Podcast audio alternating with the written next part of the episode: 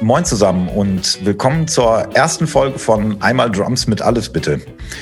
Ich habe es mir für diese erste Folge möglichst leicht gemacht und mir einen Gast eingeladen, den ich schon ein bisschen kenne, damit die Unterhaltung oder in der Hoffnung, dass die Unterhaltung entspannt verläuft. Und zwar ist das Simon Gattringer. Simon ist ursprünglich kommt Simon aus Österreich, arbeitet aber seit vielen Jahren in Hamburg oder aus Hamburg heraus und Kennengelernt haben wir uns tatsächlich in Osnabrück, in meiner Heimatstadt, auf meine Initiative hin sozusagen. Ich habe ähm, Simon, wie ich so viele Drummer quasi stalke im Internet. Ähm, dort ist er mir aufgefallen und ich fand sein Spiel cool und ähm, habe gesehen, dass das immer mehr über ihn berichtet wird. Und dann habe ich durch Zufall gesehen, dass er mit Johannes Oerding damals bei mir in Osnabrück in einem kleinen Club spielt. Und da habe ich ihn einfach angeschrieben und gefragt, ob die Möglichkeit besteht, am An- oder Abreisetag eventuell mal eine Unterrichtsstunde bei ihm zu bekommen.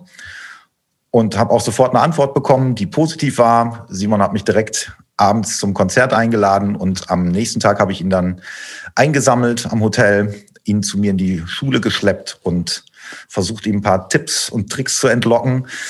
Und das hat auch super funktioniert. Und danach habe ich ihn dann im Laufe der nächsten Zeit immer mal wieder bei Konzerten besucht und ihn auch mal zum Workshop zu mir eingeladen. Und bei diesen Konzerten, unter anderem von Johannes Oerding und der Nils Wülker Group, ähm, haben wir uns dann immer mal wieder ausgetauscht und kennengelernt. Und ich glaube, ich kann behaupten, dass wir quasi Freunde geworden sind, auch wenn man sich leider zu selten trifft. Und Wer Simon nicht kennt, der sollte das unbedingt nachholen. Die meisten von euch werden ihn allerdings kennen. Ich denke durch seine Arbeit bei Johannes Oerding, der Nils Wülker Group oder ähm, durch sein Percussion-Projekt, Drums and Percussion-Projekt, die Drashheads mit seinem Kollegen Max Größwang. Zusätzlich ist er noch Dozent an der Hochschule in Münster und natürlich als Studio-Drummer aktiv. Und somit ist jetzt von meiner Seite alles zu Simon gesagt. Ich freue mich total, dass er zugesagt hat, hier bei dieser ersten Folge dabei zu sein. Und wenn es was zu ergänzen gibt, dann würde ich jetzt das Wort mal an Simon übergeben. Hi Simon, ich freue mich, dass du da bist. Servus Bo, ich danke dir. Ich freue mich auch hier zu sein oder zumindest auf dem virtuellen Weg in dieser Zeit. Ähm, ja, danke für deine Introductions. Äh, hast du ja eigentlich alles beschrieben, genau. Ich äh, musste gerade schmunzeln. Ich musste mich auch zurückerinnern an äh, die Zeit damals mit Johannes, wo das alles noch kleiner war und wir Clubgigs gespielt haben. War eine schöne Zeit bei dir, bei euch in Osnabrück. Ähm, genau, ich erinnere mich da gern zurück. Im Prinzip hast du das eh kurz zusammengefasst. Ich äh, komme ursprünglich aus Österreich, bin dann 2011 nach Hamburg gezogen. Äh, über den äh, wahrscheinlich allseits bekannten Popkurs in Hamburg und bin dann in dieser Stadt hängen geblieben. Nicht nur wegen der äh, musikalischen Szene, sondern auch, weil ich die Stadt einfach mega fand.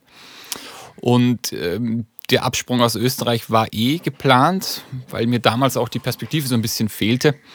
Und dann ist es äh, Hamburg geworden, damals noch mit dem äh, Beigeschmack erstmal Hamburg. Und jetzt bin ich seit zehn Jahren hier und finde es super.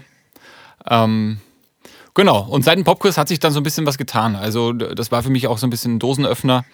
Ähm, habe viele Leute kennengelernt und ähm, bin sehr glücklich, dass ich ähm, relativ viel zu tun habe. Äh, wenn ich gerade wenn ich gerade so ein Jahr wie 2020 passiert ist. Ähm, genau bin dann äh, genau über den Popkurs eben da in Hamburg hängen geblieben und ähm, ging dann so ein bisschen auch kleinlos mit kleineren Sachen und hat sich tatsächlich dann immer mehr ergeben über, über gewisse Studiojobs, wie das eigentlich so klassisch ist. Bin auf allen möglichen Sessions gelaufen, habe Leute kennengelernt und habe dann eigentlich erstmal relativ viel ähm, ja, ich sage jetzt mal fast Jazzmusik gemacht, NDR Big Band gemacht, also eher gar nicht so kommerzielle Popsachen und bin dann da immer weiter in die Szene ähm, reingerutscht und spiele jetzt bei Johannes Oerding, der äh, sehr viel spielt, was total viel Spaß macht. Ähm, du hast auch schon gesagt, eben bei Nils Wülker auch und verschiedenen anderen Projekten noch, wenn Zeit bleibt, ähm, bin ich noch im Studio tätig und mache natürlich für ähm, mit und für Drashheads noch Workshops und Clinics. Genau. Okay. so dann, im kurzen, im Großen und Ganzen einmal. Dann habe ich zumindest nichts ganz Wichtiges nee, vergessen. Du hast es perfekt gemacht. okay. Ähm, ich habe so ein bisschen rausgehört, zumindest als du dann die Entscheidung getroffen hast, von Österreich den Popkurs zu besuchen, dass du von Perspektiven so gesprochen hast. Das würde mich zu einer Frage führen, also wann du quasi entschieden hast, dass du das Ganze zu deinem Beruf machen willst, beziehungsweise ob du da gezielten Plan verfolgt hast, schon früher und dann gemerkt hast, okay, ich mache das erstmal in Österreich so im, im Rahmen der Möglichkeiten und dann gemerkt hast, okay, da sind mir die Perspektiven nicht groß genug oder hat sich das durch den Popkurs ergeben oder hattest du diesen Plan schon früher? Hast du dich da wirklich so systematisch irgendwie darauf vorbereitet und gesagt, das ist irgendwie mein Ding, das will ich machen und so und so gehe ich das an? Ja, eigentlich schon. Also die Entscheidung kam relativ ja, früh, weiß ich gar nicht, aber sie, sie kam, ähm, sie kam dann in der Zeit, wo ich Abi gemacht habe. Und zwar in Österreich kannst du ähm, Abi, das heißt ja bei uns Matura, ähm, mit einer Ausbildung kombinieren. Und ich habe tatsächlich schon eine technische Schule besucht. Und zwar Elektrotechnik mit Ausbildungsschwerpunkt Informationstechnik. Und äh, genau, da hast du sozusagen sofort eine Ausbildung dabei und kannst eigentlich nach, nach dem Abi, ja, ist es eher sogar so, dass du dass du äh, von Nachfragen von Firmen bombardiert wirst. Es ist nicht so, dass du dich bewirbst, sondern die wollen eigentlich die, die Abgänge haben. Ähm, das hat total Spaß gemacht und ähm, gab erstmal auch überhaupt kein Problem. Nur ich habe dort dann eigentlich im Laufe dieser, dieser Schule herausgestellt, dass ich, dass ich Schlagzeug spielen will und dass ich Musik machen will, weil das davor ja immer so eine Frage war, gehe ich schon auf ein Musikgymnasium, also quasi spezielle Vorbereitung fürs Musikstudium, habe mich aber dann für die technische Seite entschieden. Und im Laufe dieser Schule ist mir klar geworden, dass es zwar toll ist, aber nicht meins ist. Und dort war dann eigentlich für mich klar, das will ich machen. Dann äh, habe ich studiert in Linz an der anderen Bruckner Universität ähm, Jazz und Popularmusik. Das war auch toll. Die Ausbildung war toll. Ich hatte super gute Lehrer, auch abseits ähm, der Unidozenten hatte ich noch äh, Unterricht bei, bei sehr, sehr guten äh, Drummern.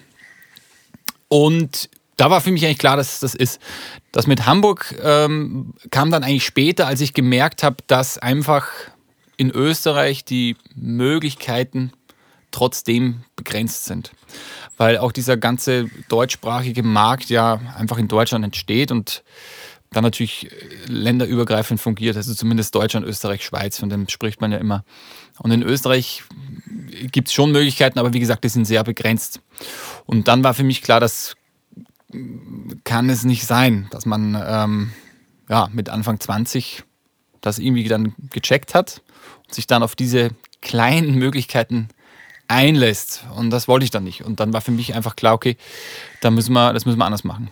Und dann kam Hamburg. Okay, und dann auch gezielt, also hast du recherchiert quasi, was könntest du machen und dann gezielt auf den Popkurs gekommen? Also das hört man ja immer wieder. Das haben ja viele da auch viele gute Connections gekriegt und so.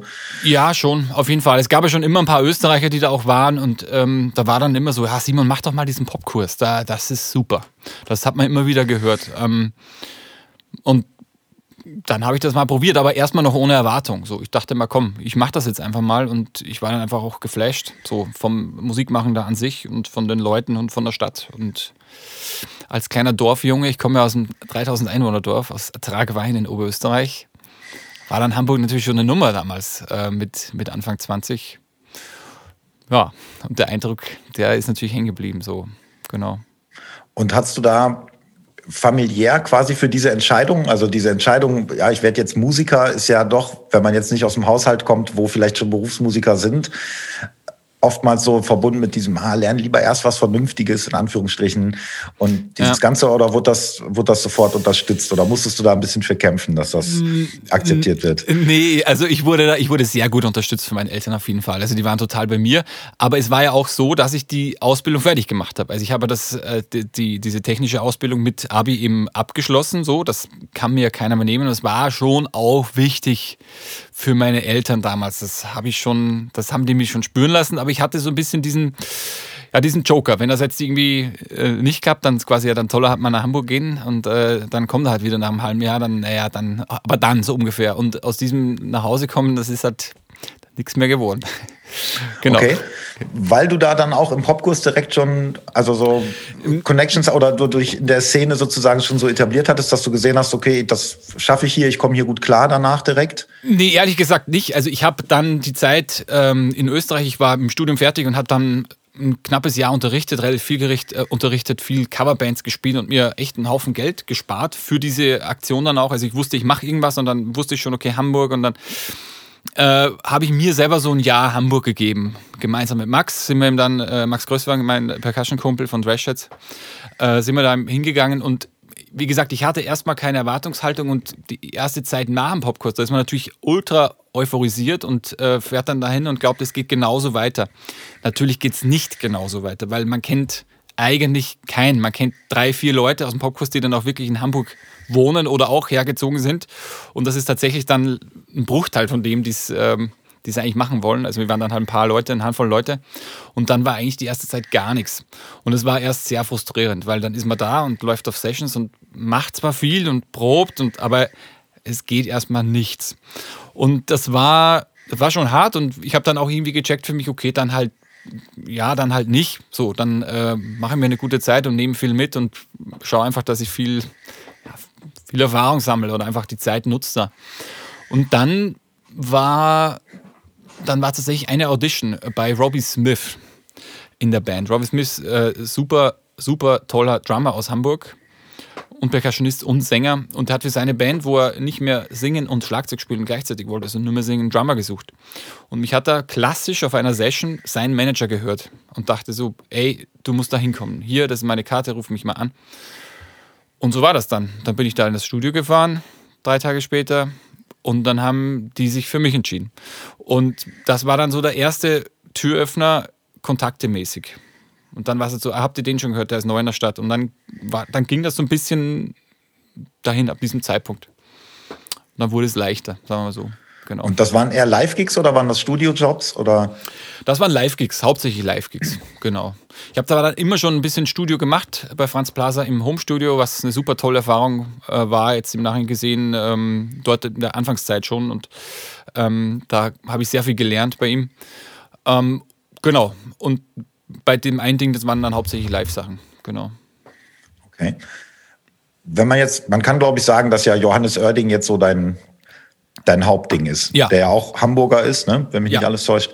Ja. Ähm, um vielleicht mal so beispielhaft zu sagen, wie bist du jetzt zum Beispiel an den Job gekommen? Weil das ist ja auch nicht so, dass man überall rumläuft und dann ruft Johannes einen an und sagt, also ich, nee, dein stimmt. Vorgänger ist, ist Jost, ne? wenn mich nicht genau. alles täuscht, Jost Nickel. Richtig, richtig. Und kannst du da irgendwie sagen zum Beispiel, dass du an den Job gekommen bist, weil du hast dies und das gemacht und es hat sich so und so ergeben? Über eine ähm, Session auch oder? Das, nee, das war, also ehrlich gesagt war das so, dass ich äh, eine Zeit lang für Jost äh, Sub gemacht habe bei Johannes. Und äh, auch beim paar Gigs bei Jan Delay damals, wo mit Johannes und Jan Delay relativ viel parallel war. Und es war dann einfach so, dann kam, glaube ich, dieses, ähm, wie hieß denn das Album von Jan, dieses Rock-Album, das letzte? Ähm, ich, ja. Hammer Michel, ich glaube, so hieß es.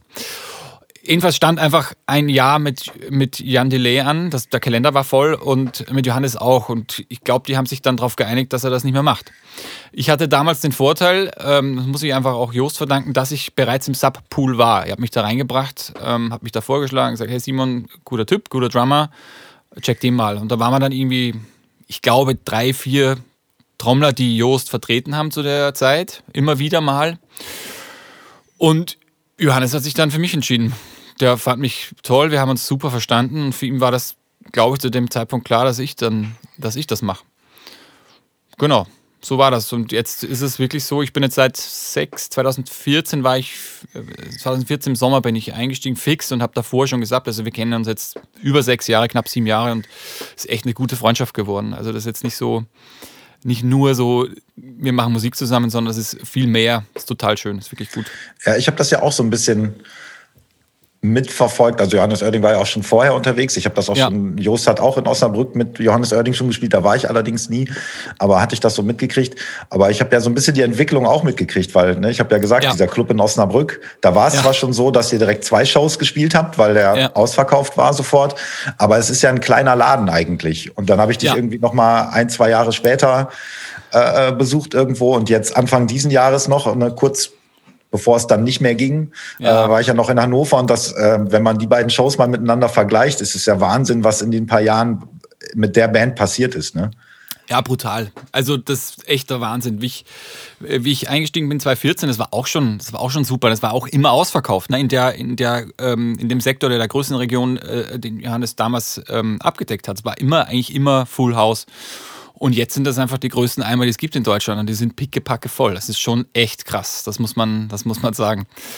Ähm, ja, heftig, so diesen, diesen Werdegang selbst dann als, als seinen Drummer mitzuerleben oder miterleben zu dürfen. Das ist echt gut, ja. Voll. Seid ihr da alle ähm, in so Prozessen auch involviert? Also Songwriting-mäßig oder sei es an der Produktion, an der Umsetzung einer Live-Show, weil diese Live-Show jetzt zum Beispiel, das ist ja wirklich kein Vergleich mehr. Das ist ja jetzt echt schon eine Stadiontour gewesen, Ja. was ich da gesehen habe, mit Leinwänden und Feuerwerk und hast du nicht gesehen Ja, ja. und so. Ja, ja, das ist groß geworden. Also Songwriting nicht. Songwriting, das macht, macht er wirklich. Er schreibt alles selber, Texte, Musik. Ähm, ist wirklich krass, was da aus dem, aus dem Typen rauskommt. Ähm, bei der Umsetzung äh, durfte ich eigentlich, seitdem ich in der Band bin, ähm, eigentlich immer dabei sein. Also im Studio, die Drums dafür einzuspielen. Da gab es natürlich auch immer konkrete Ideen von ihm oder von seinem Produzenten. Aber man gibt natürlich dann immer seinen, ja, seinen, seinen kleinen Senf dazu, irgendwie, wenn man dann Drums einspielt. Und an der Live-Umsetzung sowieso. Das ist eigentlich, macht immer Spaß, weil eigentlich die ganze Band dran beteiligt ist. Also Johannes hat natürlich schon seine klare Vorstellung, was ich total toll finde. Er weiß genau, wie das klingen soll. Ähm, aber die, die kreativen Einflüsse kommen von, von jedem von uns. Also wir sind ja vier Musiker plus, plus Johannes, also sind ja eigentlich nur zu fünft auf der Bühne, unter Anführungszeichen, was ich total geil finde. Wobei du ja aus dem, wenn ich jetzt aus dem Nähkästchen plaudern kann, Ja. mittlerweile eigentlich zwei Musiker bist, weil du ja der, SP, der SPDSX-Operator äh, auch bist.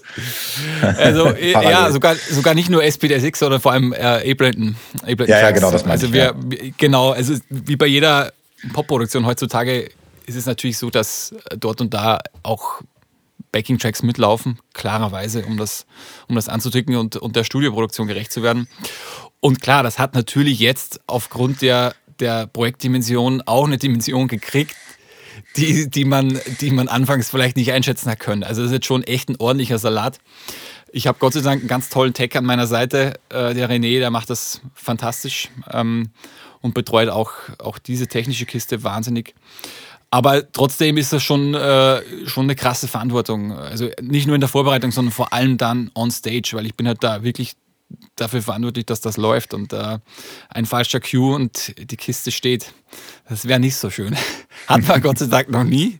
Muss ich gleich dreimal auf Holz klopfen. Äh, hat man noch nie, aber ist schon, da habe ich schon immer Respekt vor, muss ich sagen. Also machen wir es dann schon so, ähm, dass man eigentlich das Hauptaugenmerk auf, auf den Backing-Tracks hat und Schlagzeug spielen, ja genau, das muss ich auch noch machen, so ungefähr. Und das, ja, das ist, also da waren einfach zu wenige Gigs dieses Jahr äh, mit dem neuen großen Setup, dass man sagen könnte, man hätte da so eine Routine reingebracht, dass das ein Automatismus wird. Das ist leider noch nicht geworden in diesen sechs, sieben Shows, die wir da im, im März gemacht haben. Ähm, aber das, das wird, das ruft sich dann immer ein und dann macht man ein bisschen mehr und genau. Macht aber auch Spaß. Also es ist auf jeden Fall auch, auch immer eine Herausforderung, so, die ich, die ich gerne mag. Ja, cool. Und du hast ja im Prinzip mit der Nils Wölker Group, wenn man so will, eigentlich den perfekten Ausgleich, oder? Dazu. Also ihr spielt ja keine Stadien, sage ich mal. Musikalisch ist es komplett was anderes. Ja. Und so, da habe ich dich ja zum Beispiel in Münster, glaube ich, mal besucht, ne? Auch ein kleiner Laden und so weiter. Ja. Und das ist ja eine komplett andere Geschichte, ne? Total, das ist natürlich, ähm, genau, das kann man natürlich nicht vergleichen. Das Nils Wücker ist ein äh, Jazz-Trompeter ähm, und wir spielen aber auch sehr modern Jazz, sage ich jetzt mal, sehr groove-orientiert ähm, und auch, auch poppig und gefällig, traue ich mir sagen. Es ist natürlich schon so, dass die, dass die Live-Arrangements natürlich schon ordentlich ballern und äh, ordentlich Solospots ähm, am Start sind. Du kennst das ja, Bo, du hast es ja schon, schon Da gesehen. kann ich absolut bestätigen, dass das Genau. auf jeden Fall gut zugänglich ist, sozusagen. Ja, genau. Ja. Nee, es macht total Spaß. Ähm, es ist da aber auch so, dass da auch teilweise auch ein paar Tracks mitlaufen. Es ist auch stilistisch, äh, elektronisch, beatlastig, hip-hoppig äh, geworden. Vor allem das neue Album jetzt äh, macht total Spaß. Aktuell, äh, die Tour konnte ja auch nicht stattfinden. Die paar TV-Streaming-Termine, die es gab, konnte ich jetzt ähm, im vergangenen Oktober leider auch nicht machen, weil da genau, das hat sich bei mir mit einer TV-Show kollidiert wo ich aber sehr äh, glücklich war, dass ich da mitmachen konnte oder dabei bin jetzt. Äh, Das wird dann im Januar ausgestrahlt. Ähm, genau, also bisher von der neuen Platte, die jetzt rauskam im Herbst, gab es ja auch noch keine Live-Shows. Also da hoffe ich, kommt nächstes Jahr dann einiges. Genau. Aber so hast du auf jeden Fall für dich auch Abwechslung da drin. Das ist ja eine coole. Absolut. Also das, genau, absolut. Es ist natürlich schon so, dass Johannes spielt einfach ganz viel live, was ich natürlich total toll finde. Es macht immer mega Spaß. Es ist aber so, dass der Kalender natürlich dann auch voll ist und da gar nicht mehr so viel Platz hat. Also mit, mit ähm, Johannes Live-Termin, mit ein bisschen Nils Wülker, mit dort und da einer Produktion, die immer mal reinkommt oder dort und da mal ähm, Sub machen für, für jemanden anderen, ist, es, ist das Jahr eigentlich voll. Und dann habe ich noch mein Studio zu Hause und da ist auch noch immer was zu tun. Also passt so genau die Auslastung, wie es ist. Genau, auf jeden Fall. Okay, dann mal zum, zum Live-Geschäft mal eine kleine Frage so zwischendurch. Ja. Beschreib doch mal vielleicht deinen besten Gig oder deinen schlimmsten Gig oder idealerweise beides, beziehungsweise dein schönster Live-Moment und Moment, wo du sagen würdest, da habe ich so ins Klo gegriffen, das sollte mir nicht nochmal passieren. Oder aber irgendwer, irgendwas anderes ist passiert, wo du sagst, das war echt unangenehm oder lustig, aber wo du sagen würdest, das musst du nicht nochmal haben. Gibt es da so zwei Momente, der beste und der schlimmste, an die du dich erinnerst? Also der beste, einer der besten Live-Momente war, war für mich auf jeden Fall bei der letzten Erding Tour jetzt, also einer, es gibt natürlich verschiedene, in verschiedenen Kontexten, aber da kann ich mich erinnern und zwar war das ähm, auch, wo du war, sogar warst in der Tour Arena, weil ich hatte so eine Ehrfurcht von diesem Eimer, da waren halt irgendwie 12.000, 13.000 Leute. In diesem Kessel dann zu spielen, es war so eine, so eine spezielle Stimmung da drin, muss ich sagen. Man, irgendwie hat man schon gespürt, dass was kommen wird, jetzt so dann damals im März, ähm, was sich ja leider bewahrheitet hat. Aber es war in dem Fall echt ein spezieller Abend. Äh, für uns alle sehr emotional, weil es ja dann auch der letzte Kick war davor. Ähm, und diese Energie einfach, die da in der Arena entstanden ist, war auf jeden Fall was Besonderes. Ähm, ansonsten. Ihr habt auch, glaube ich, fast drei Stunden gespielt, ne? Johannes ja, ja, hat gar genau. nicht mehr aufgehört, Zugaben zu geben, ne? Ja, ja, das ist, äh, das ist, auch, das ist auch typisch Johannes. Der, der kostet das natürlich dann immer aus. Und ähm, geht dann, geht dann in einen langen Zugabenblock. Ähm, auf jeden Fall. Also das wären dann immer so knappe drei Stunden Shows. Von Energie von vorne bis zum Ende. Ich weiß nicht, wo der, wo der Mensch das hernimmt, aber es, es ja, funktioniert immer. Ja. Es ist echt krass, genau. Auf jeden Fall. Gab natürlich dann auch Special Guests und ähm, ja, du warst ja dabei. Ähm, war ein spannender Abend. Ähm, ansonsten hat für mich natürlich irgendwie jedes, ähm, jede Live-Situation ähm, was Spezielles. Was für mich auch auf jeden Fall krass war, war am Meindl Drum Festival zu spielen, wenn man jetzt so diese Drummers, Drummer-Gigs betrachten würde, so, das sind natürlich ganz andere Baustellen, da kann man ja mit einem, mit Bandtrommeln gar nicht vergleichen, aber das war für mich schon auch krass, neben den ganzen Weltstars da gemeinsam im Line-Up zu sein. Ähm, auf jeden Fall ganz weit oben auf der Liste. Mhm. Negativ. Worst, worst, worst Case. Ja, ja. ich, ich überlege die ganze Zeit, ich versuche das gerade ein bisschen rauszuschieben.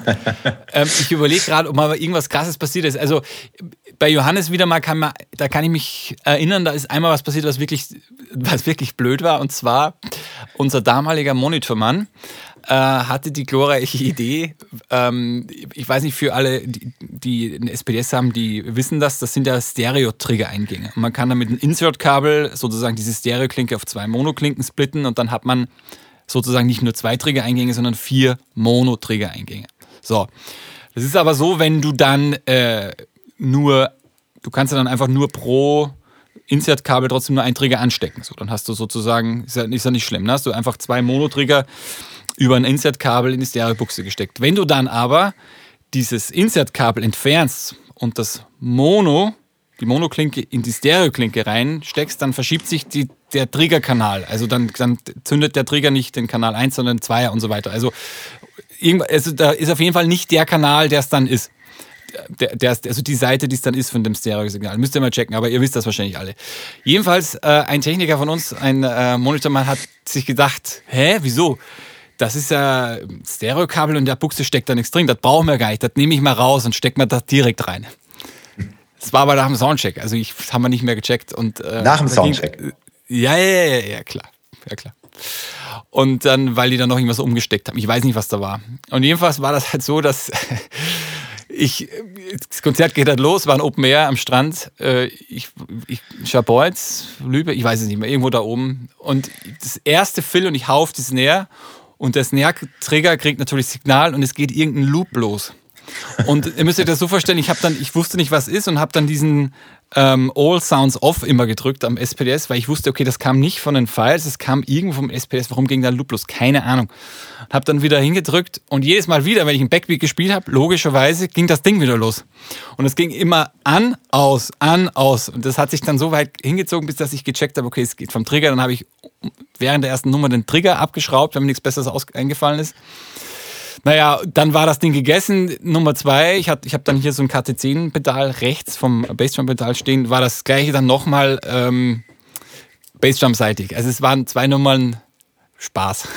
Genau. Aber ihr habt sie durchgezogen. Auf jeden Fall, es war anscheinend gar nicht so schlimm. Ich glaube, dass unser FO Hammann das relativ schnell gecheckt hat und es dann draußen, glaube ich, ausgemacht hat. Ich hoffe zumindest. Äh, jedenfalls in-ear-mäßig war es natürlich eine absolute Katastrophe. Kam genau. bei der Band gut an? Total. Total.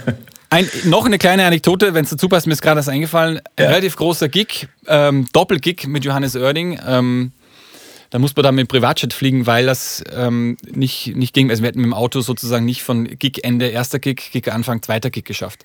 Und es war ein großes Open Air mit Peter Maffei in Bremen, glaube ich.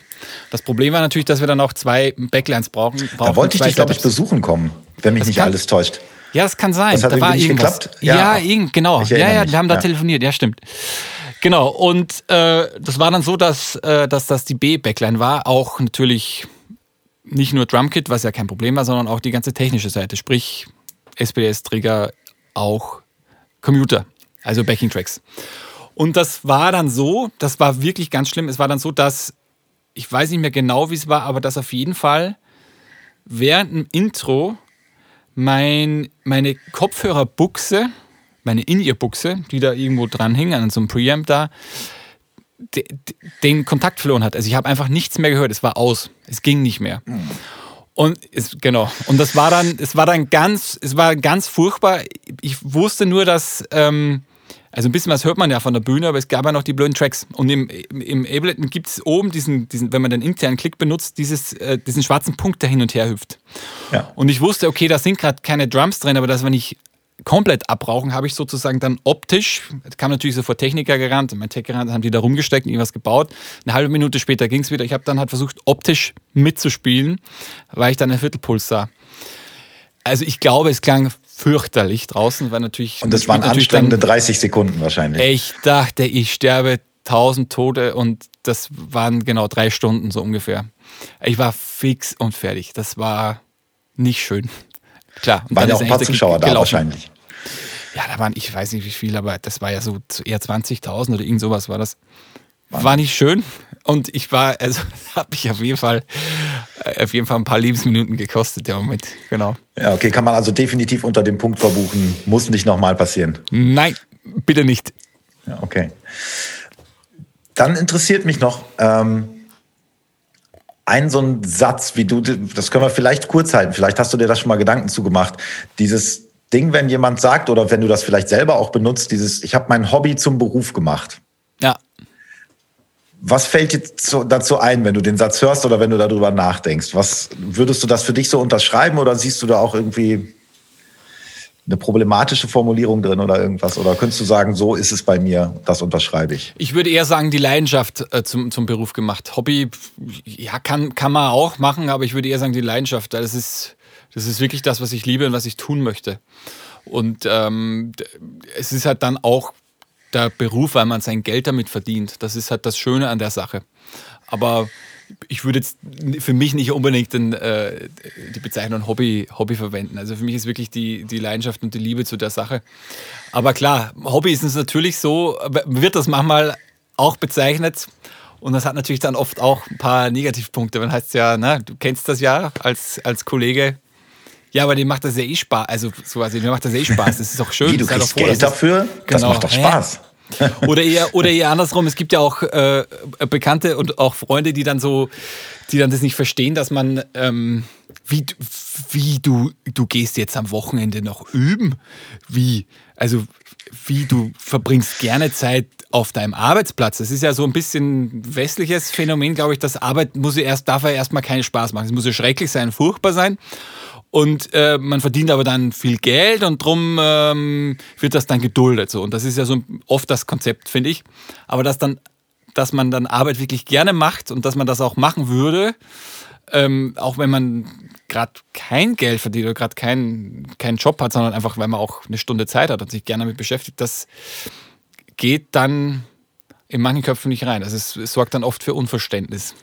Ja, genau darauf wollte ich so ein bisschen hinaus, weil, ja. das, weil das bei einigen Leuten so ein bisschen ja, das ja so impliziert, beziehungsweise für einige Leute auch tatsächlich die Gefahr besteht, wenn die jetzt zum Beispiel ja, ihre Leidenschaft, ihr Hobby, nenn's wie du es willst, zum Beruf gemacht haben und dann irgendwann feststellen, okay, jetzt ist es tatsächlich nur noch ein Beruf und das ist gar nicht mehr meine Leidenschaft, weil die in so einen Trott geraten sind, die können vielleicht nicht, sind vielleicht nicht in der Position, jetzt Gigs zu spielen, die sie wirklich gerne machen würden ja. ähm, oder unterrichten eigentlich nicht so gerne, müssen das dann aber machen und versauen sich so ein bisschen die eigene Leidenschaft dafür und dann ist es auf einmal halt nur noch Beruf und nicht mehr Leidenschaft oder Hobby.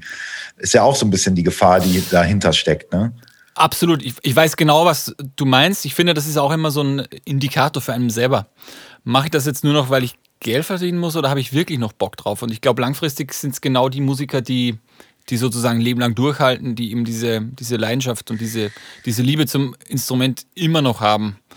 Auch wenn viel zu tun ist. Und, und dann auf den Sonntag üben gehen, wenn sie sehen, sie haben eine Stunde, weil sie einfach Bock drauf haben. Weil sie drauf, genau, weil sie Bock haben. Oder, herum, oder sei es herum mit irgendwelchen Mikrofonen oder, oder Preamps auschecken oder was auch immer. Es gibt ja mittlerweile so viele detailreiche Facetten, äh, wo man da Zeit verbringen kann.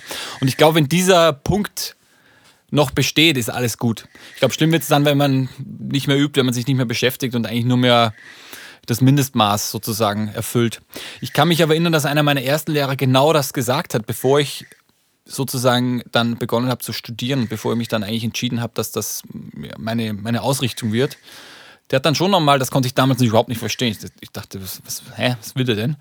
Aber er hat eigentlich genau das gesagt. Du, ne, jetzt ist es, jetzt ist es Ausgleich auch und Hobby und naja, bringt dich sozusagen von deinem Alltag weg. Aber das ist später mal dein Alltag. Das heißt, dieser, dieser Ausgleich, dieser, diese Abwechslung, die du dann eben zu den Dingen hast, die vielleicht manchmal nerven und nicht so Spaß machen, die gibt es dann nicht mehr, weil das ist dann das, was auch mal nicht Spaß macht. Aus jetziger Sicht, klar, auf das lässt man sich ein, das ist auch gefährlich. Das wolltest du, glaube ich, auch so ein bisschen ansprechen. Damals habe ich das überhaupt nicht verstanden. Okay, ja, interessant. Genau, genau womit wir schon bei einer Frage hätte ich jetzt vielleicht angestellt, aber weil du es gerade angesprochen ja. hast, ja. würdest du dich so als Übetyp oder was für ein Übetyp bist du? Bist du da immer schon äh, straight, strukturiert gewesen, diszipliniert oder hat das einfach gar nicht gejuckt? Du hast immer gespielt, wenn du Bock hattest oder ähm, bist du, was für ein Übetyp bist du? Was würdest du sagen? Also ich würde sagen, ich habe in meiner, in meiner Studienzeit sehr viel geübt, ähm, weil ich, wie gesagt, einfach Bock drauf habe, zu trommeln und Schlagzeug zu spielen. Das habe ich nach wie vor. Ähm, es ist aber so, dass natürlich heutzutage die Zeit viel begrenzt ist. Also ich bin Familienvater, ich habe zwei Kinder. Ähm, da gibt es andere Dinge, die einem selber einfach wichtig sind und ja, prioritär weit oben stehen. Und wenn man dann einfach auch noch viel zu tun hat, was total schön ist, bleibt natürlich die Zeit, wo man wirklich frei übt und irgendwelche Sachen auscheckt. Ja, die bleibt sehr begrenzt, sagen wir mal so.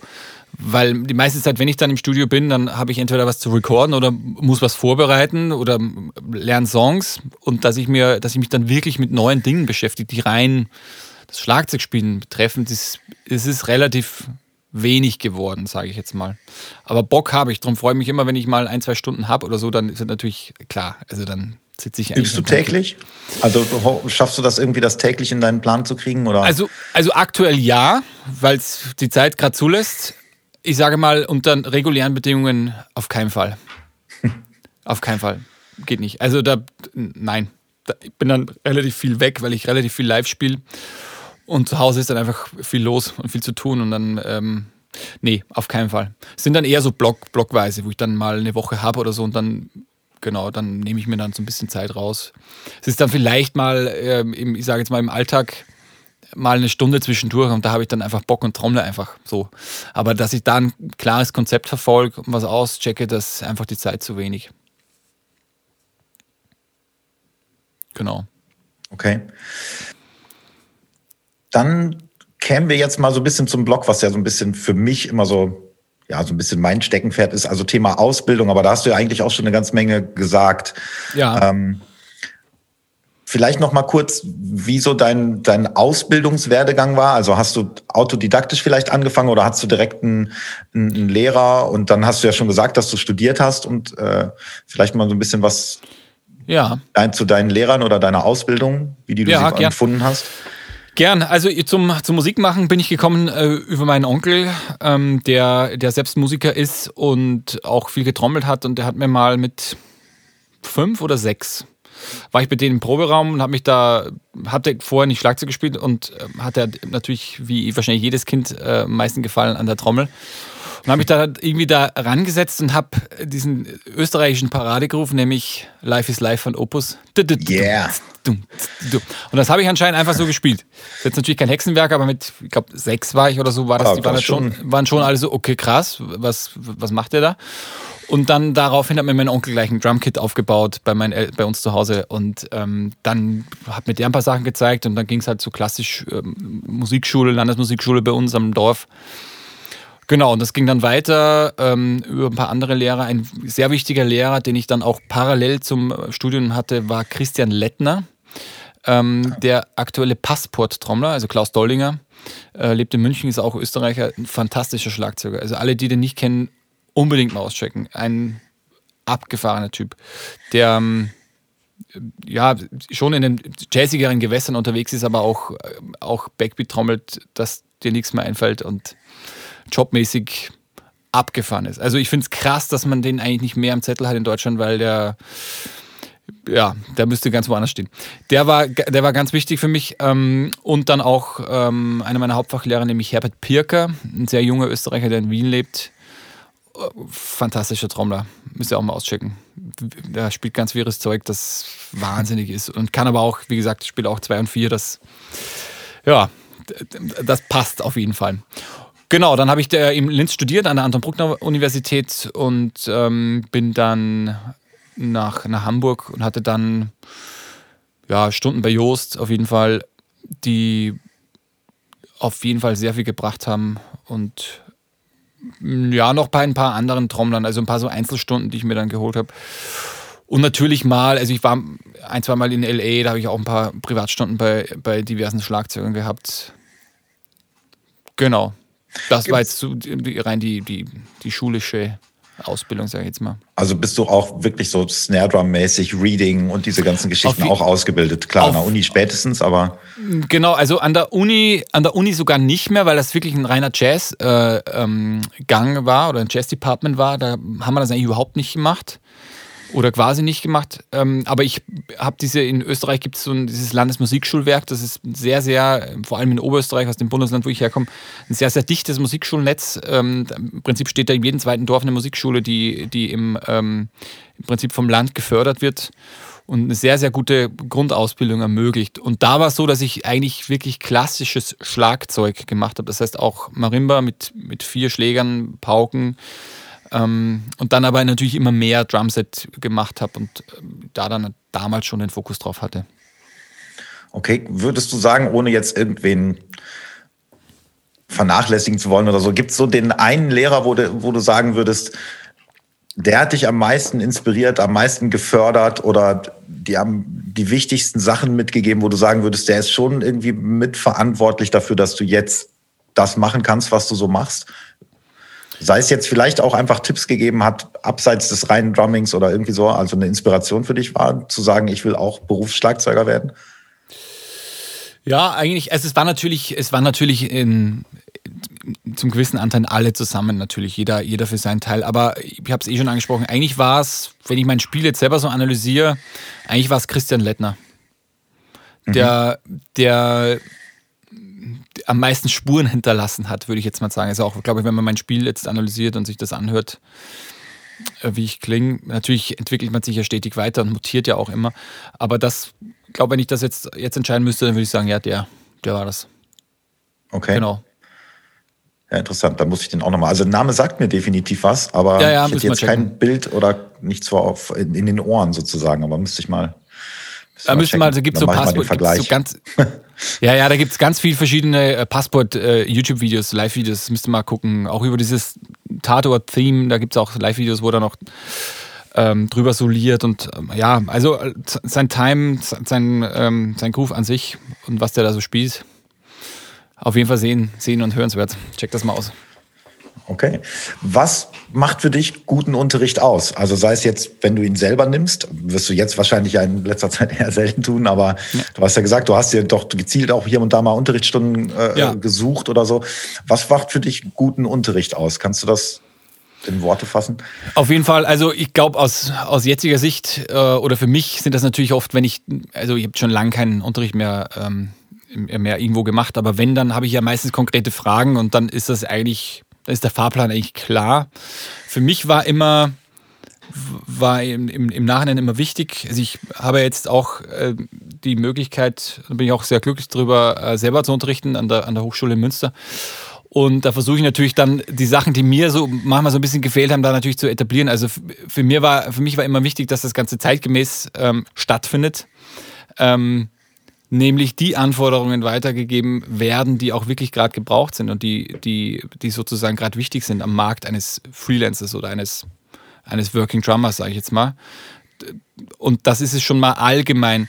Ansonsten finde ich, soll so ein, so ein Lehrer, wenn der jetzt ein Hauptfachlehrer ist an einer Universität oder, oder wie auch immer ein Lehrer, der halt regelmäßig Unterricht gibt, das sollte schon auch so ein bisschen nicht nur das Fachliche sein, sondern auch so ein bisschen Coach sein, ähm, in dem, was man macht, wie man es macht. Also eben das ganze, das ganze drumherum auch. Also darum habe ich dieses Working Drummer Ding so ein bisschen angesprochen. Dieser Zeitgeist, der gerade gefordert wird, die Anforderungen, die draußen vorherrschen, weil oft ist es schon so, dass ja, Herangehensweisen in Schulen, ich will jetzt keinen äh, vom Kopf stoßen, aber manchmal so ein bisschen realitätsfremd sind. Und denke mir halt immer, man muss ja dann trotzdem dort ansetzen, wie es da draußen läuft. Insofern, das ist mir wichtig und das war manchmal nicht so bei mir. Insofern versuche ich das dann umzusetzen und weiterzugeben. Ja, ist natürlich auch so ein bisschen das Ding. Du unterrichtest jetzt an der Hochschule.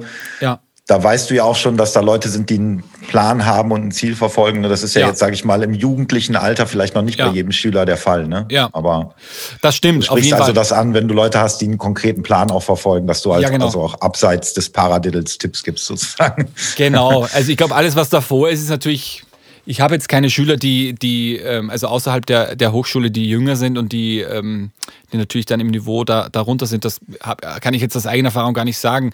Ich glaube aber nur, dass dort in dem Punkt natürlich die, die, die technischere äh, äh, ähm, ja, Ausbildung oder das Schlagzeugspielen an sich natürlich viel mehr Gewichtung haben muss. Eh klar.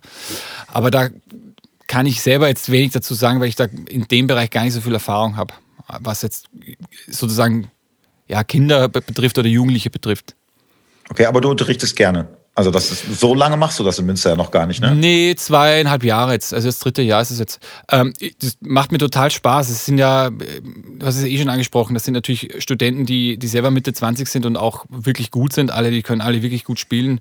Und das ist ja, das ist ja dann schon ähm, fast auch manchmal ein Austausch irgendwo. Und da macht das natürlich auch Spaß, dann die eigenen Erfahrungen auch wirklich weiter geben zu können, weil die natürlich sofort umgesetzt werden können. Und da arbeitet man natürlich schon auf einem relativ hohen Niveau, klar. Das bringt natürlich auch echt Bock. Es ist ähm, Wahnsinn, wie sich das Niveau entwickelt hat. Ne? Man wundert sich manchmal, wenn da ja. was so für ein Niveau an den Hochschulen mittlerweile ist. Bei Absolut. Studienanfängern in Anführungsstrichen, aber das sind ja Absolut. teilweise schon fertige Musiker. Ne? Absolut, absolut. Finde ja. ich auch. Also man hat immer natürlich ein, zwei dabei, die besonders rausstechen, aber das, das grundsätzliche Niveau ist, ist sehr hoch, ja. Bin ich total bei dir. Okay, und ähm, vielleicht zu diesem Thema letzte Frage. So ein Musikschulstudium, Ne? Ja. Es ist ja jetzt wesentlich mehr geworden, dass man Popularmusik zum Beispiel als ja. zeitgemäß ähm, studieren kann. Das war ja vor 10, 15 Jahren noch gar nicht so der Fall. Würdest du sagen, dass das notwendig ist, dass das ein To-Do ist, wenn man da sich was aufbauen will? Also ich meine, du hast studiert, aber würdest du sagen, das muss man machen eigentlich? Oder gibt es Argumente, die dagegen sprechen? Also aus, aus meiner Sicht jetzt, ob ich jetzt, also ob ich jetzt diesen Abschluss habe, diesen, diesen äh, Hochschulabschluss, ja oder nein, ist völlig irrelevant. In dem Fall ähm, habe ich ihn natürlich schon gebraucht, weil ich ja selber jetzt Hochschuldozent bin. Ähm, aber ich glaube, selbst da wird es Ausnahmen geben oder Möglichkeiten geben, dass man auch Dozent werden kann ohne dem. So, das gibt es ja auch. Ehrlich gesagt, wenn es nur um diesen Abschluss geht oder um diese, ja, um, um, um dieses um dieses Statement, ich habe eine Hochschule besucht und ich habe einen Bachelor in, in, in Musik. Nein, brauchst du nicht. Ich würde keinen Mensch mehr fragen, es ist völlig egal. Wenn du aber einfach weiterkommen willst, an dir arbeiten willst, eine Ausbildung genießen willst, weil, weil du Input brauchst, dann ist das natürlich toll. Und ich finde das super, dass auch immer mehr in Richtung Popularmusik passiert. Zu meiner Zeit vor, vor 15 Jahren, wo ich studiert habe, da hat es sowas eigentlich noch gar nicht gegeben.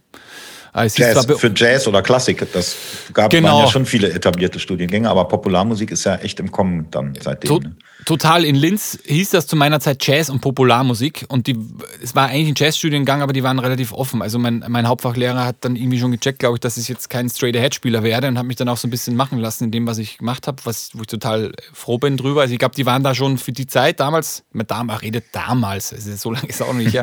aber ich glaube, die waren da schon sehr weit vorne. Aber was hier in Deutschland gerade äh, passiert und abgegangen ist die letzten Jahre, ist schon, ist schon krass. Ich finde das natürlich, finde natürlich super, dass da was passiert.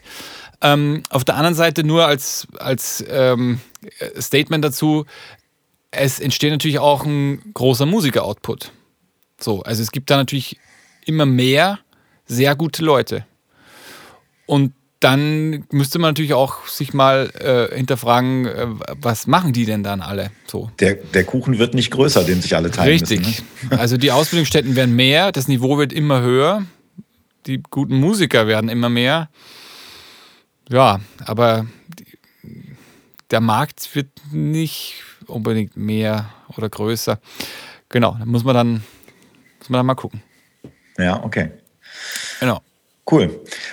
Dann habe ich jetzt mal eine kleine Rubrik vorbereitet, kleine Überraschung. Ui, jetzt ähm, bin ich gespannt. Ja, hör mal kurz, kleinen Moment.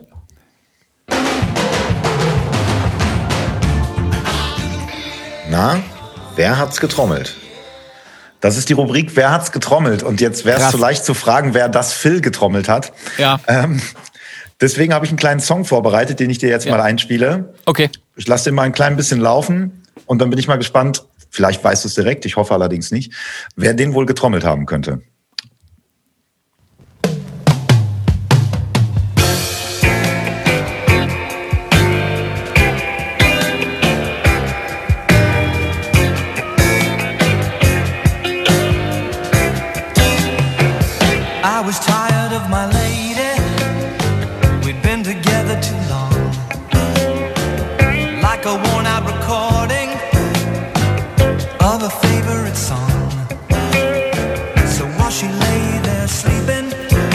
Weiß es tatsächlich nicht. Ich muss jetzt raten.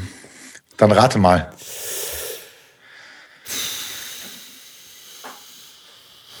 Steve Gadd, Jay Robinson. Scheiße. Leider nein. Oh nein, wer denn? Aber ich wusste es tatsächlich auch. Irgendwann habe ich es mal recherchiert dann, weil ich war auch bei Steve Gadd irgendwie. Ja, es klang irgendwie so. so vom Style und vom Sound. Snare Sound, Toms klang jetzt irgendwie nach, nach Gadd, hätte ich gesagt in der Zeit? Es ist äh, Steve Jordan. Ah, krass. 19, 1979. Okay, krass. Ja, okay. Wahnsinn. Scheiße. Aber wäre jetzt auch gekommen. Also ich hätte jetzt, hätte jetzt dann noch gesagt, Jeff Bocaro und dann wäre äh, Steve Jordan gekommen. So in der Richtung. Naja, egal. Scheiße. Ja. Haben, wir, haben wir was gelernt. Ich könnte sogar noch. Der Song ist von Rupert Holmes und ja. ähm, war 21 Wochen Nummer 1 in den US-Charts auf jeden Fall. Und ist echt hm. mega getrommelt. Also. Ja, es gang auf jeden Fall gut. Ich bin da aber leider eh schlecht drin, muss ich sagen. In so, sowas. Wer was getrommelt hat. Ja, so. ja, ich glaube schon. Ich glaube, bin ich nicht gut. Okay, dann habe ich noch eine kleine Rubrik vorbereitet. okay, dann machen wir gleich weiter. Wenn du das da, nicht kannst, da, dann. dann wir wollen nicht zu viele Songs spielen. Ja. Nicht zu viel, bloß nicht zu viel Musik. Also. Was wäre, wenn? Was wäre, wenn du in die Vergangenheit reisen könntest? In welches Jahrzehnt würdest du dich beamen sozusagen? In welches Jahrzehnt? Also ich weiß gar nicht, welches Jahrzehnt das wäre.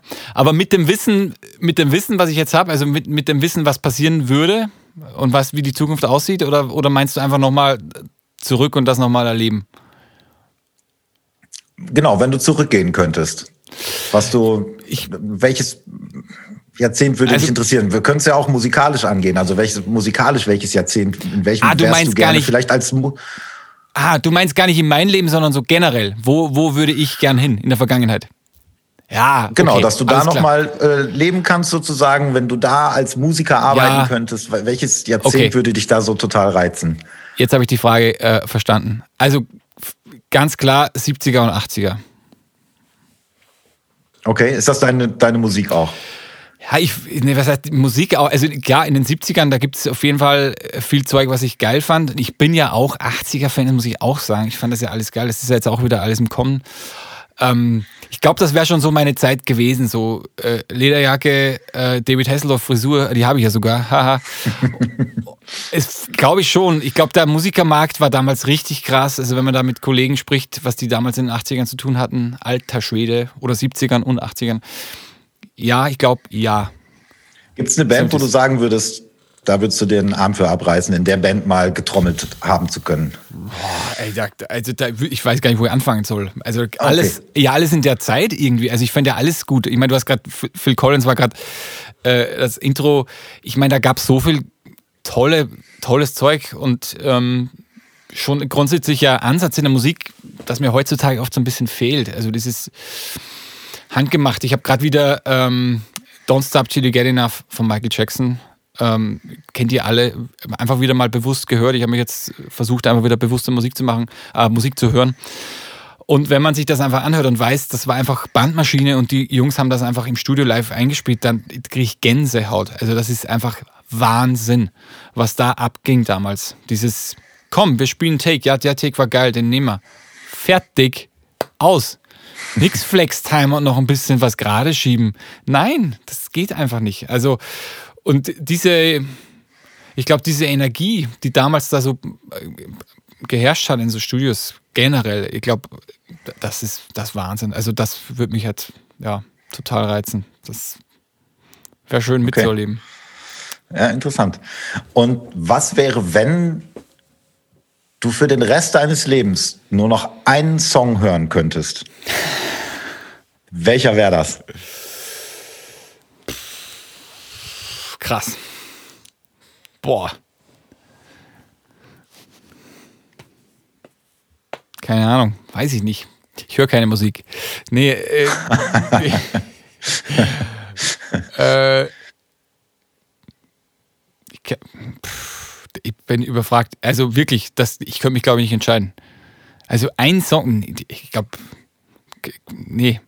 Ich, ich, weiß nicht, ob ich dann vielleicht sogar ein Typ wäre, okay, nee, dann gar keinen, weil. Dann lieber gar nicht. Dann lieber gar nicht, weil dann, also ich könnte, glaube ich, nicht verzichten, weißt du? Also mich dann hätte ich, glaube ich, schlechtes Gewissen. Ich würde es nicht schaffen. Okay. Ich würde dann eher sagen, nö, dann, dann gibt es halt nichts mehr. Dann war's das. dann lieber komplette Stille. Ja. Ja. Okay, ist auch eine Antwort. Ist auch eine Antwort, ne? dann nehme ich keinen. Weil es mal offensiv. Ja. ja. Okay, dann eine kleine Kategorie habe ich noch. Ja. Kleinen Moment.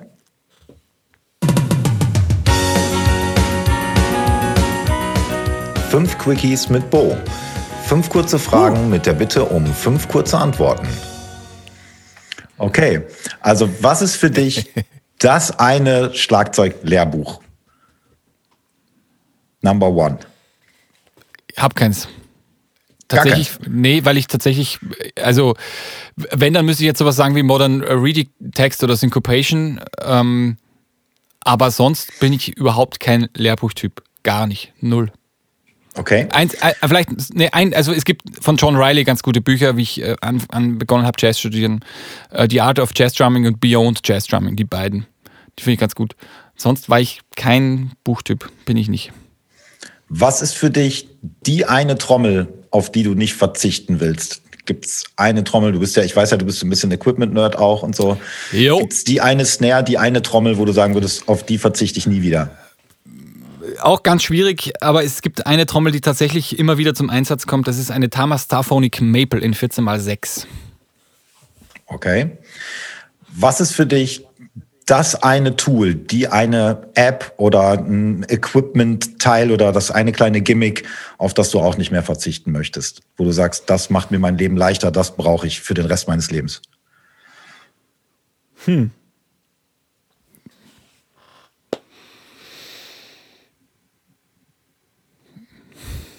Keine Ahnung, ich weiß nicht. ich erwisch dich heute. Tool. Ja, voll. Ähm, äh,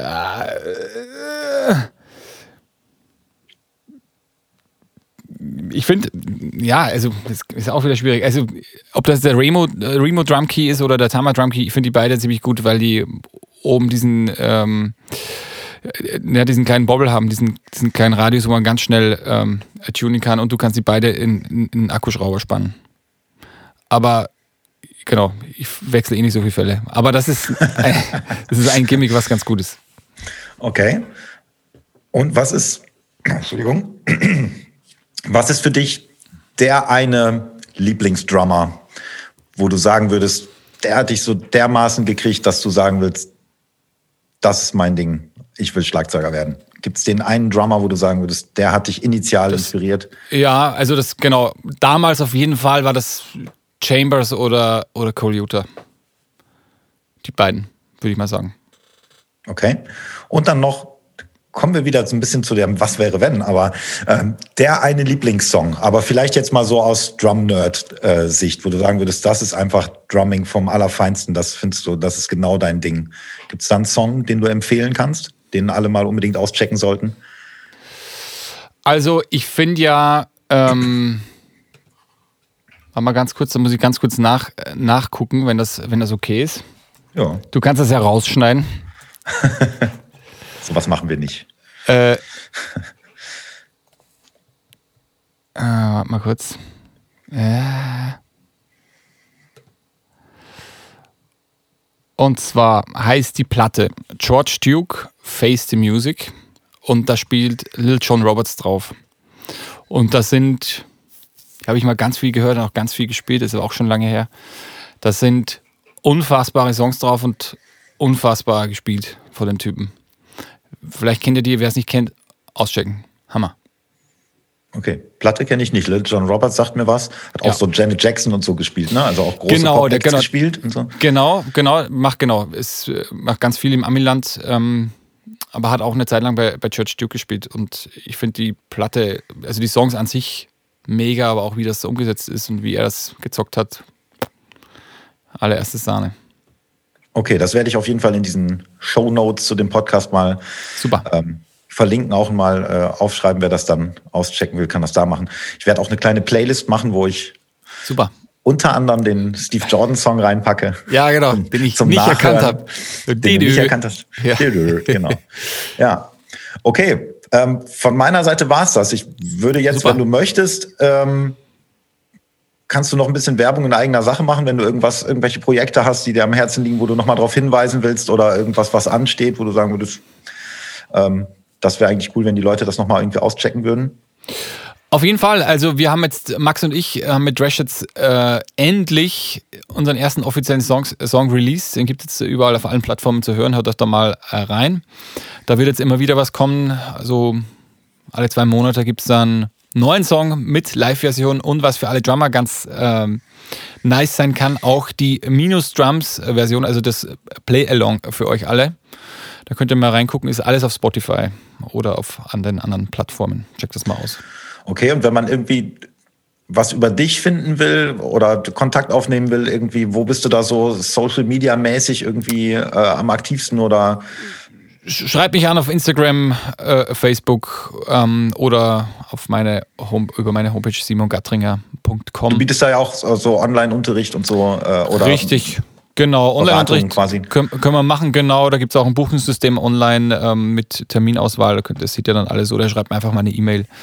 Ähm, genau, aber wir finden auf jeden Fall zueinander, wenn ihr das vorhaben solltet. Ja, cool. Okay, also äh, vielen Dank. Mir hat es auf jeden Fall total Spaß gemacht. Äh, war eine entspannte Pilotfolge, so wie ich mir das erhofft habe. Sehr gut. Ey, mir auch, Bo. Vielen Dank, dass du mich gedacht hast. War ein sehr nettes Gespräch. Hätten wir, hätte auch so stattfinden können, ohne dass wir es aufgezeichnet hätten. Also wäre wahrscheinlich genauso abgelaufen, würde ich jetzt mal sagen. Genau, vielen Dank an dich. War super. Ja. Alles klar. Ja, cool. Dann ähm, entlasse ich dich jetzt in den wohlverdienten Feierabend. Äh, es ist nämlich ein bisschen später geworden, äh, als wir eigentlich geplant hatten, aber ja. Alles gut, das ist äh, kein Problem, sehr gerne. Yo, ich hoffe, diese Folge von Einmal Drums mit Alles bitte hat euch gefallen. Wenn dem so ist, dann sagt es gerne weiter.